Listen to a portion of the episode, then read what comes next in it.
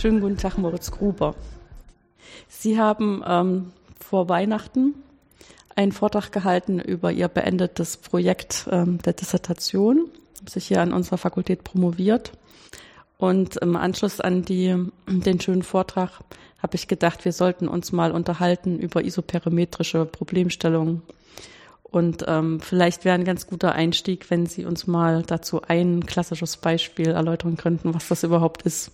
Sehr gerne. Also ein ganz klassisches Beispiel stammt aus der klassischen Mythologie.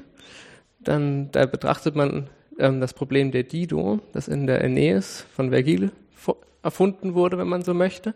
Und dieses Problem war, dass die Königin Dido in Afrika gelandet ist und von den dortigen Einwohnern das Recht bekommen hat, ihre Stadt zu gründen in einem Gebiet, das sie mit der Haut eines Stieres umspannen kann. Und der erste Trick, den sie angewendet hat, war die Haut des Stieres in dünne Streifen zu schneiden. Dann bekam sie eine sehr lange Schnur. Und diese Schnur hatte ja eine gewisse Länge und sie wollte natürlich ein möglichst großes Gebiet für die Stadt umspannen und hatte nun das Problem, welche Form sollte sie legen mit dieser Schnur, um ein möglichst großes Gebiet für ihre Stadt zu bekommen. Und das ist im Prinzip die, der Anfang von isoperimetrischen Problemen. Man hat einen Rand oder eine Länge von einem Umfang einer Fläche und möchte diesen Umfang so in die Ebene legen, dass man möglichst viel Flächeninhalt damit umspannt. Ja, mathematisch gesehen ist das dann quasi eine Ebene, ein zweidimensionales geometrisches Problem. Man hat den Umfang vorgegeben und möchte den Flächeninhalt maximieren. Genau, in der Mathematik wäre das dann, dass man in diesem Fall die euklidische Ebene hat und einen, eine Kurve, eine geschlossene Kurve in der Ebene und jetzt die Kurve sucht, die die maximale Fläche umspannt, ja. Hm. Ähm, was ist denn daran schwierig? Ja, das Schwierige ich meine, wir könnten ja. natürlich jetzt allen Leuten mal eine halbe Stunde ja. Zeit zum Nachdenken geben, aber das kann man ja auch, da kann man hier mal Stopp machen und genau, kann mal versuchen, das Problem selber zu lösen und kommt ja, dann erst ins Gespräch zurück. Das Schwierige an diesem Problem ist natürlich, dass es sehr, sehr viele Kurven von einer gegebenen Länge gibt. Also das sind so viele, dass man nicht durch Ausprobieren ähm, rausfinden kann, welche jetzt von diesen sicherlich den größten Flächenumfang hat.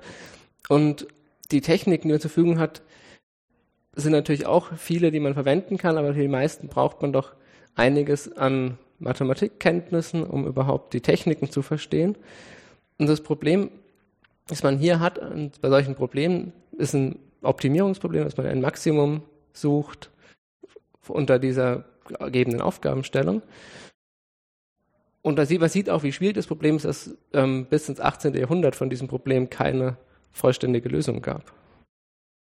Hm. Das ist irgendwie Pech für Dito, oder? ja, sie hat es irgendwie trotzdem richtig gemacht schon, weil die Idee der Lösung, was die Lösung sein könnte, die ist auch schon lange bekannt. Also die ist auch seit der Antike wurde vermutet, dass der Kreis mit diesem gegebenen Umfang die richtige Lösung ist, um ein Maximum der Fläche zu bekommen. Was sich auch als richtig herausstellt. Aber also beweisen, dass es eben der Kreis wirklich ist, das ist nicht so einfach. Hm. Ja, wenn man so ein bisschen hemdsärmlich rangehen würde, weiß man natürlich, dass man nicht unendlich viele Gebiete jetzt äh, überprüfen kann. Aber man würde ja schon vermuten, dass man irgendwie so in Kategorien das versuchen kann. Also zum Beispiel Kategorie Kreis versuchen, wenn das vielleicht ein bisschen komisch ist, an dem Kreis tätschen, dass es eine Ellipse wird, gucken, ob das vielleicht irgendwelche Vorteile bringt. Genau, man kann hemdsärmlich, kommt man ziemlich weit, wenn man anfängt und sich überlegt, mal sich annimmt, man, es gibt wirklich dieses Maximum, das nicht ein Supremum ist, sondern dass man ein Maximum hat, dass es eine optimale Kurve gibt, mhm. dann kann man sich schon als erstes überlegen, dass diese Kurve auf jeden Fall ein konvexes Gebiet umfassen muss, da man ansonsten, wenn man kein konvexes Gebiet hätte, ja zwei Punkte hat, deren Verbindungslinie nicht mehr im Gebiet liegt. Das heißt, dass das Gebiet eine Delle hat innerhalb dieser, also eine Delle, die man einfach an diesem Verbindungslinie spiegeln könnt und dann bekommt man den gleichen Umfang, aber man bekommt eine größere Fläche, die drin liegt. Also hat man schon auf jeden Fall, dass man nur konvexe Gebiete sich angucken muss. Und auf eine ähnliche Weise sieht man auch, dass das Gebiet ziemlich viel Symmetrie haben muss. Denn wenn man ein nicht symmetrisches Gebiet hätte, dann kann man auch wieder zwei Punkte, die auf beiden Richtungen auf diesem der Kurve den gleichen Abstand haben, betrachten. Und dann wäre eine Seite von der Verbindungslinie der Fläche, die Verbindungslinie und eine Seite des, der Kurve umschließt, größer als die andere. Und dann hätte man wieder natürlich die Möglichkeit, einfach dieses größere, größere Hälfte zu spiegeln und bekommt dann wieder was Größeres raus. Mhm. Also man sieht, man braucht nur was Konvexes, was auch noch ganz viele Spiegelachsen hat. Okay, ja, das sozusagen ähm, mit mathematisch ausgebildetem Kopf kommt man dann sehr schnell drauf, dass der, der Kreis das Ding ist, was die meisten Symmetrieachsen hat. Genau, aber das zu beweisen ist auch wieder dann hm. nochmal ein Stückchen mehr Arbeit, als nur, dass man denkt, so viel Symmetrieachsen muss nur, hat nur der Kreis. Ja. Ich meine, man kann das ähm, Problem ja auch noch ein bisschen abändern dahingehend. Also das war ja eine Hafenstadt und wenn man dann die Küstenlinie ähm, als Begrenzung, erstmal als natürliche Begrenzung lässt, wo keine Ochsenhaut langgehen muss, dann kann man ja ähm, den Punkt, wo die Ochsenhaut losgeht und den Punkt, wo die Ochsenhaut dann wieder an der Küste ankommt, eventuell auch noch frei wählen und ähm, damit noch ein bisschen mehr Fläche belegen. Und das ist letztendlich auch noch ein Gebiet ähm, mit so einem vorgegebenen Umfang, wobei allerdings das Küstengebiet, was man ja eigentlich als Umfang zu dem Gebiet dazu nehmen müsste, noch variabel ist. Genau, das macht es dann nochmal ein bisschen interessanter, dass man, mhm. sehr, es gibt von diesen isoperimetrischen Problemen sehr viele mhm. Variationen, wie man die Aufgabenstellung stellen kann. Ja, ist dann die Frage, wie man, also ich meine, theoretisch sagen wir ja, also ähm, wenn wir solche Maximal und Minima rausfinden wollen, haben wir ja eigentlich immer nur zwei Sachen, die immer funktionieren. Wenn die Funktion ähm, differenzierbar ist, dann versuchen wir es über die Ableitung rauszukriegen und treiben das dann so weit, dass wir auch Sachen ableiten, wo sich kein vernünftiger Mensch mehr vorstellen kann, was da eine Ableitung ist. Äh, aber dieses Konzept, dass man sozusagen so eine lineare Approximation hat, das muss dann irgendwie tragen. Oder man kann das irgendwie an den Grenzen dessen, was passiert, ähm, finden, dass das da minimal oder maximal wird. Und ansonsten sind wir da auch immer ziemlich schnell hoffnungslos aufgeschmissen, äh, irgendwas optimal zu lösen, weil wir meistens für die anderen Sachen gar keine geschlossene Theorie dahinter haben. Jetzt ist die Frage, äh, wie man dann dieses Problem, ähm, dass der Flächeninhalt vom Umkreis halt abhängt, wie man das so formulieren kann, dass man wirklich eine Funktion hat, die man nach dem Argument ableiten kann. Ne? Dazu ist, ist, natürlich einiges dann notwendig. Ja. Aber mein Interesse liegt eigentlich weniger in den analytischen ähm, Methoden, dass man jetzt in so einem R hoch n, wo man differenzieren kann und sowas das Ganze macht, sondern dass ich dann eher auch für diese Abstraktion in Richtung metrische Räume das Ganze mhm. angeschaut habe, wo man überhaupt keine Differentialrechnung mehr zur Verfügung hat, wo dann man erstmal überhaupt auch schauen muss, was der, der richtige Begriff der neue ist, mit wie man diese Kurven oder Ränder einschränken muss. Mhm. Und da kommt man dann zu den Lipschitz-Abbildungen. Ja, also das mit dem metrischen Raum heißt ja nur, dass ich ähm, als einzige ähm, sinnvolle Kategorie dann in dem Raum habe, dass ich Entfernung messen kann. Ne? Das ist das, was man dann über genau, die sogenannte Metrik macht. Ähm, das, was ich sagen kann, zwei Punkte oder zwei Elemente in diesem Raum. Und wir tendieren dann immer gleich dazu, die auch wieder Punkte zu nennen, obwohl es gar nichts mit, mit Geometrie zu tun hat. Ähm, die haben so einen, einen Abstand. Das ist also eine Größe, ähm, mit, dem man, mit der man dann hantieren kann. Und a priori haben die erstmal gar keine anderen Eigenschaften, als Abstand zueinander zu haben oder auch nicht. Genau, das ist die einzige Sache, die man erstmal zur Verfügung hat, dass man mhm. Abstände messen kann. Und dadurch sind natürlich dann auch Lipschitz-Funktionen, also Funktionen, die Abstände bis auf Skalieren mit einer Konstanten auch erhalten, die erste Wahl, die man so treffen kann von besonderen Abbildungen, die man in diesen Räumen hat. Mhm. Wobei das ist ja schon, also es klingt irgendwie ein bisschen beängstigend oder bedrückend, wenn ich dann alle Struktur verliere, die ich vorher habe um überhaupt was äh, darüber aussagen zu können, dass was ähm, ähm, ja an so einem Punkt ist, dass das Maximum oder als Minimum in Frage kommen kann, also mit dem Ableiten, ja. Ähm, was kann man denn dann anstelle, ähm, also wenn ich wirklich nur diese Information habe, ich kann den Abstand von zwei Punkten ähm, herausfinden, beschreiben, ähm, was kann ich denn da überhaupt machen? Ja, dass man sowas macht, wie man mit differenzieren kann, dass man echte Maxima oder Minima berechnen kann, wird dann sehr schwierig mhm. oder man kann auch sagen hoffnungslos, dass man sowas im allgemeinen Fall machen kann.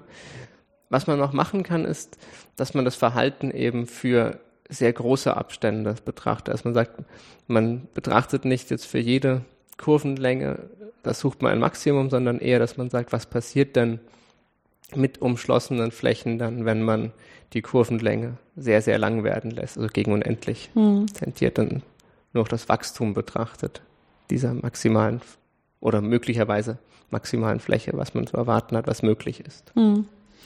Das heißt, so ein bisschen die Idee dahinter ist, dass ich ja auch mein isoperimetrisches Ausgangsproblem, das Problem der Dido, dadurch lösen könnte, dass ich zum Beispiel diese, das in so eine Box einschließe. Ähm, die Box hat natürlich längeren Umfang, als Dido eigentlich zur Verfügung hat.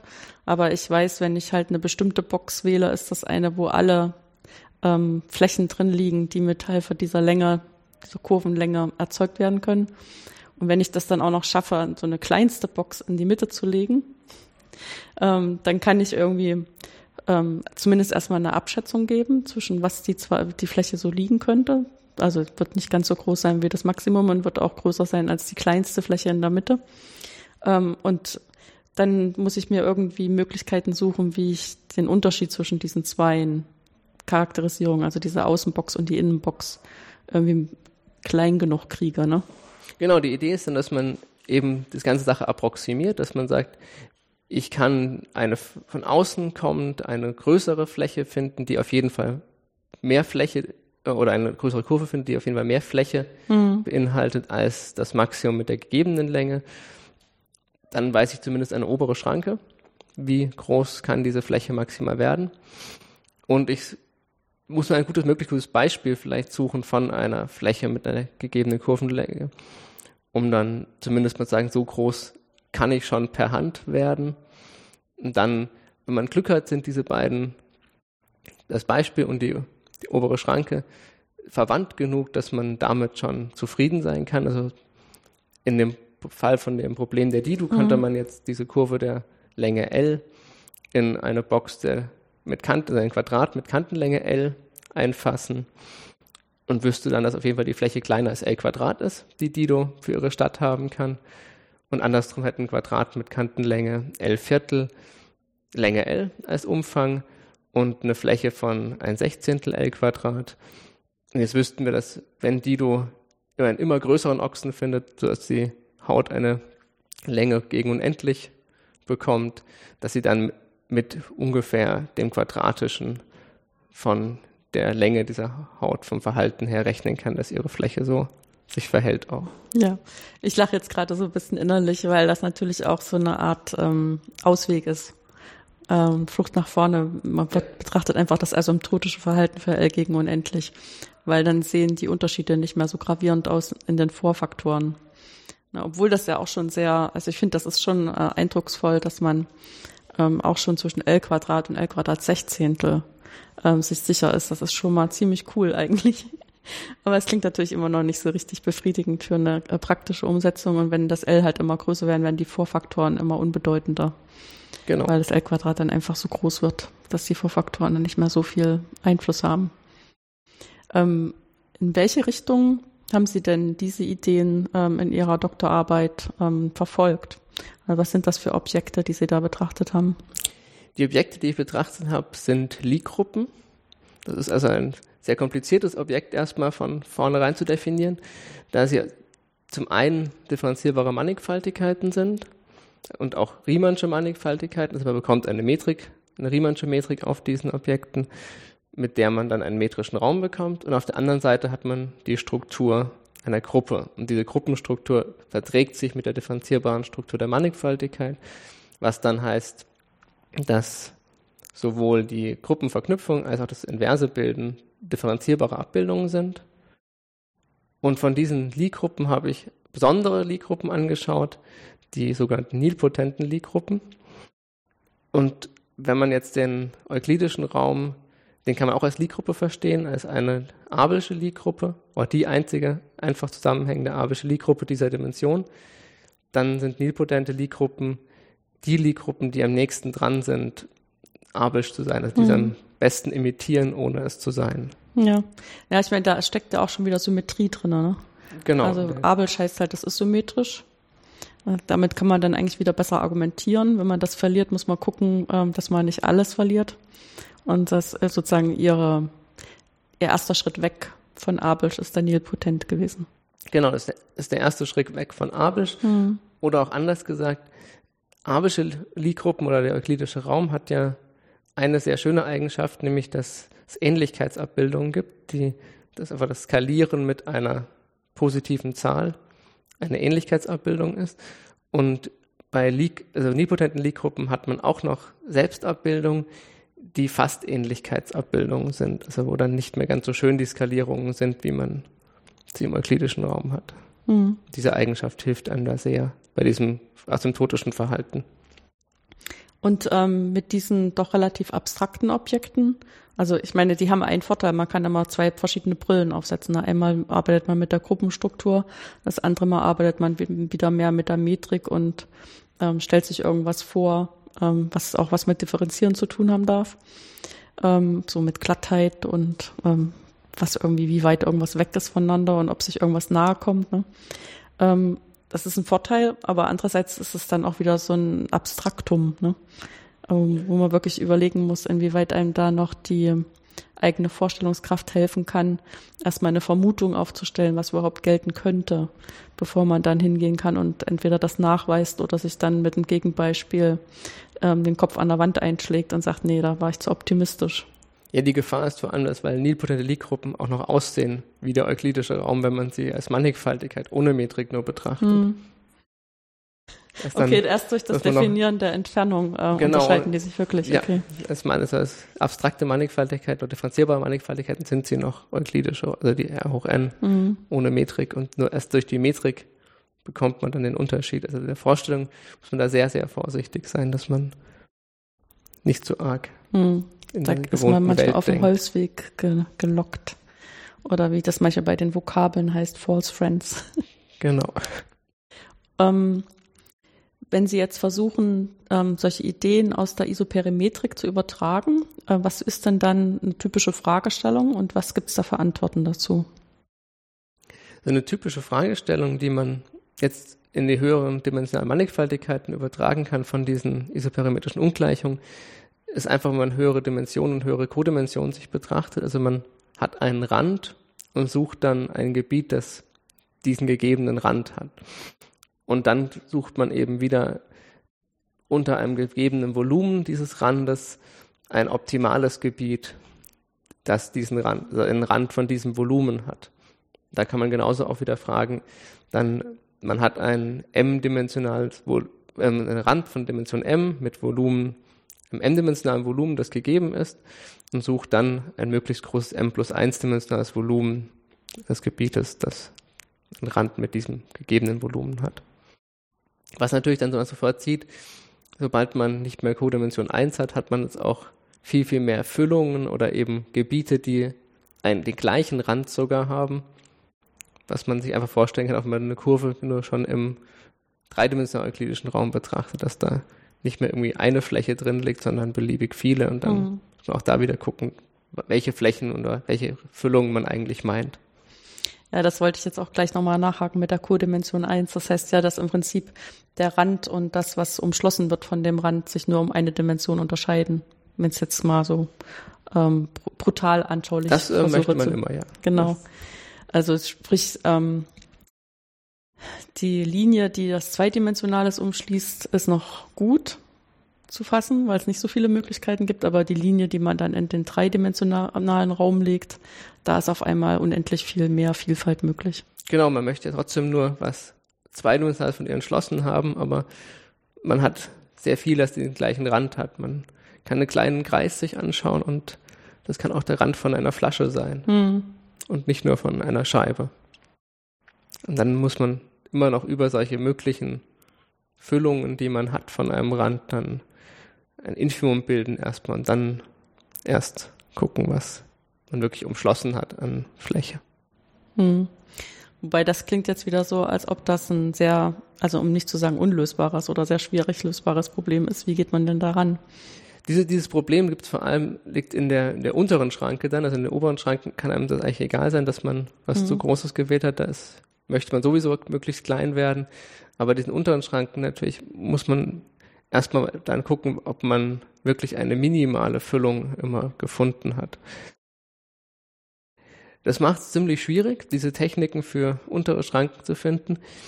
Man nimmt meistens dann sehr viel schwierigere Techniken und geht in die duale Welt, dass man dann nicht mehr die geometrischen Teilmengen betrachtet, wie in dem Fall dann Lipschitz-Zyklen wären, sondern dass man das Ganze homologisch mit Differentialformen anfängt. Und da dann gibt es eine große Maschinerie zur Übersetzung von den beiden Seiten, wie man von diesen Rändern dann zu geschlossenen Differentialformen kommt. Und wenn man eben dann in differenzierbaren Mannigfaltigkeiten ist, hat man das Glück oder auch in auch besser im euklidischen oder R hoch n, wie man auch bei den nipotenten Lie-Gruppen unterwegs ist, dass man dann solche Möglichkeiten wie den Satz von Stokes hat, dass man durch Integration dann die Fläche ausrechnen kann, die dann eben mit dem Rand schon alles kennt und nicht mehr aufpassen muss beim Integrieren, wo man ob man wirklich das Infimum hat oder ob man nur irgendeine Fläche hat. Das ist dann die Technik, die einem da helfen kann, dass mhm. man Analysis anwendet Maßtheorie. Ja, ich habe jetzt nur deshalb gelacht, weil häufig ist der Satz von Stokes so eine so ein Finale, auf die die Analysis 4 so hingeht, man dann, äh, damit das überhaupt ein richtiger Knaller wird, erstmal vorher Mannigfaltigkeiten definieren muss in ihren, ähm, in voller Schönheit, ähm, wo sie auch ein bisschen Probleme schon machen, damit man dann sehen kann, dass der Satz von Stokes extrem hilfreich ist. Und das hat allerdings dann auch ein bisschen den, also sag mal so, wenn, wenn man das zu einfach macht, ist der Beweis auch ähm, relativ einfach, aber ent, entfaltet nicht ähm, das, was da alles drin steckt. Also so wie wir jetzt gerade auf den Satz von Stokes gekommen sind, scheint, glaube ich, auch, wenn keiner weiß, nicht unbedingt, also wenn man jetzt erstmal nachgucken muss, was das für ein Satz ist, ähm, hat man verstanden, dass er sehr mächtig ist in, in der Anwendung, weil er einfach die, das, was auf dem Rand passiert, total verknüpft mit dem, was im Inneren passiert, für Sachen, die glatt genug dafür sind. Jetzt ist ja schon ein bisschen die Frage, also ich meine, ähm, ich denke mal, alle Personen, mit denen ich hier rede, ähm, lieben die Mathematik, haben sich ja entschlossen zu studieren und ähm, häufig auch ein bisschen länger dabei zu bleiben, wie sie zum Beispiel für eine Promotion oder sogar noch länger. Aber wie wird denn ähm, die Faszination geweckt äh, für solche abstrakten Sachen äh, wie nilpotente Lie-Gruppen?